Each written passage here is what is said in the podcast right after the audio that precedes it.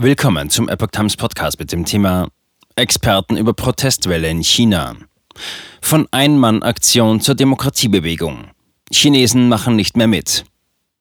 Ein Artikel von Lin Chenxin vom 1. Dezember 2022.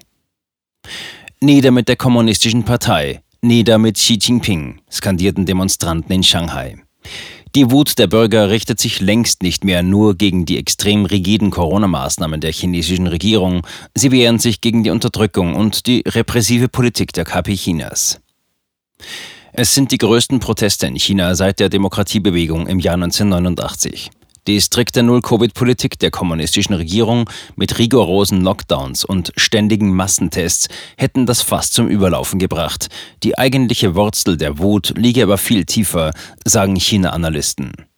Schriftstellerin Sheng Xie in Kanada erklärte gegenüber der chinesischsprachigen Epoch Times, das Volk habe inzwischen erkannt, was ihnen das autoritäre System der Kommunistischen Partei Chinas, KPC, gebracht hat, nämlich Leid.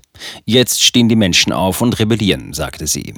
Es gebe aber einen entscheidenden Unterschied zu der Protestbewegung im Jahr 1989, die am 4. Juni in einem Massaker auf dem Tiananmen-Platz in Peking geendet ist. Damals hatten viele Menschen noch Hoffnung für Chinas Reformen, so Sheng Xie. Man glaubte, die chinesische Politik könnte sich noch in Richtung eines Rechtsstaats entwickeln. Diese Hoffnung bestehe nun nicht mehr. Ein Mann-Protest gab den Startschuss. In den letzten Tagen fanden in mindestens zehn Städten in ganz China Protestmärsche statt. Studenten an mehr als 50 Universitäten im ganzen Land haben die sogenannte Weißpapierrevolution gestartet. Als Symbol des Widerstands hielten sie weiße Blätter über ihre Köpfe, eine ironische Antwort auf die Zensur der kommunistischen Regierung. In Shanghai forderten Demonstranten das Ende der KP Chinas. Nieder mit der kommunistischen Partei, nieder mit Xi Jinping, skandierten einige Menschen. Auch die inzwischen bekannt gewordenen Protestslogans auf der Xitong-Brücke in Peking finden bei den Protestierenden großen Anklang. Keine Corona-Tests, wir wollen Freiheit, rief die Menge. Im Oktober, nur wenige Tage vor dem Parteitag der KP Chinas am 16. Oktober, hatte ein einzelner Demonstrant zwei Transparente an einer Schnellstraßenbrücke im Zentrum Pekings aufgehängt.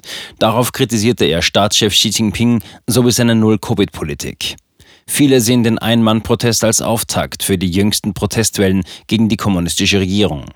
Als Pang Zai-Chou vor über einem Monat mit seinem Protest begann, war er nur eine Person, aber sein Slogan hatte die Herzen der Menschen eindeutig erobert, sagte der politische Kommentator und China-Experte Hang He in den USA. Das Schicksal und der Aufenthaltsort des Bridgeman ist seit der Aktion ungewiss. Hoffnungen beraubt. Für weitere Spannungen sorgten in der vergangenen Woche Aufstände in der größten iPhone-Fabrik in Changzhou. Wütend über die strikten Corona-Maßnahmen sowie nicht eingehaltene Lohnversprechungen wehrten sich die Angestellten. Videos auf sozialen Plattformen zeigen, wie hunderte Menschen Absperrungen niederrissen oder Überwachungskameras und Fenster mit Stöcken einschlugen. Das Unternehmen versprach daraufhin, den angekündigten Lohn auszubezahlen. Der Erfolg der Foxconn-Arbeiter hätte die Menschen in China ermutigt, auf die Straße zu gehen, analysierte der in den USA ansässige Politikkommentator Tang Qingyan. Tang sieht noch einen weiteren wichtigen Faktor für die derzeitige landesweite Eskalation. Im November wurde in mehreren Städten ein neues Gesetz zur Optimierung der Seuchenprävention veröffentlicht. Darin wurden Lockerungen von Corona-Maßnahmen festgelegt. Doch nur eine Woche später kündigte die nordchinesische Stadt Shijiazhuang erneut Massentests für alle Beschäftigten an und signalisierte damit, dass das neue Gesetz nur Schein ist. Den Menschen wurden jegliche Hoffnungen geraubt, erklärte Tang. Doch unabhängig davon, ob die kommunistische Regierung ihre Corona-Restriktionen lockert oder nicht, der China-Analyst glaubt, dass es für einen Teil der Bevölkerung um mehr geht. Ihre Wut richtet sich gegen die Unterdrückung ihrer Rechte und gegen die repressive Politik der KP Chinas. Düstere Zeiten für die KP Chinas. Der Politikkommentator und China-Experte Shang He sieht düstere Zeiten auf die KPC zukommen. Das kommunistische Regime sei nicht mehr in der Lage, die tief verwurzelten Spannungen innerhalb der chinesischen Gesellschaft zu lösen. An der Oberfläche sehe es so aus, als sei das Regime unter Staatschef Xi Jinping das Problem, sagte Shang He. In Wirklichkeit waren die Grundsteine für die innenpolitischen Konflikte und die Unzufriedenheit bereits seit dem Tiananmen-Massaker gelegt worden. Aufgrund der florierenden Wirtschaft konnte die KPC die blutige Niederschlagung der Studentenbewegung zu dem Zeitpunkt schnell unter den Teppich kehren. Das sehe jetzt anders aus, erklärte der China-Experte. Die chinesische Wirtschaft befindet sich in einer Abwärtsspirale. Außerdem konzentrieren sich die derzeitigen Proteste nicht nur an einem Ort, sondern haben sich landesweit ausgebreitet.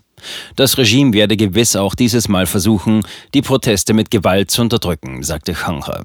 Solange die sozialen Spannungen innerhalb des Landes aber nicht gelöst sind, werden die Unzufriedenheit und der Ruf nach Veränderung nur noch lauter.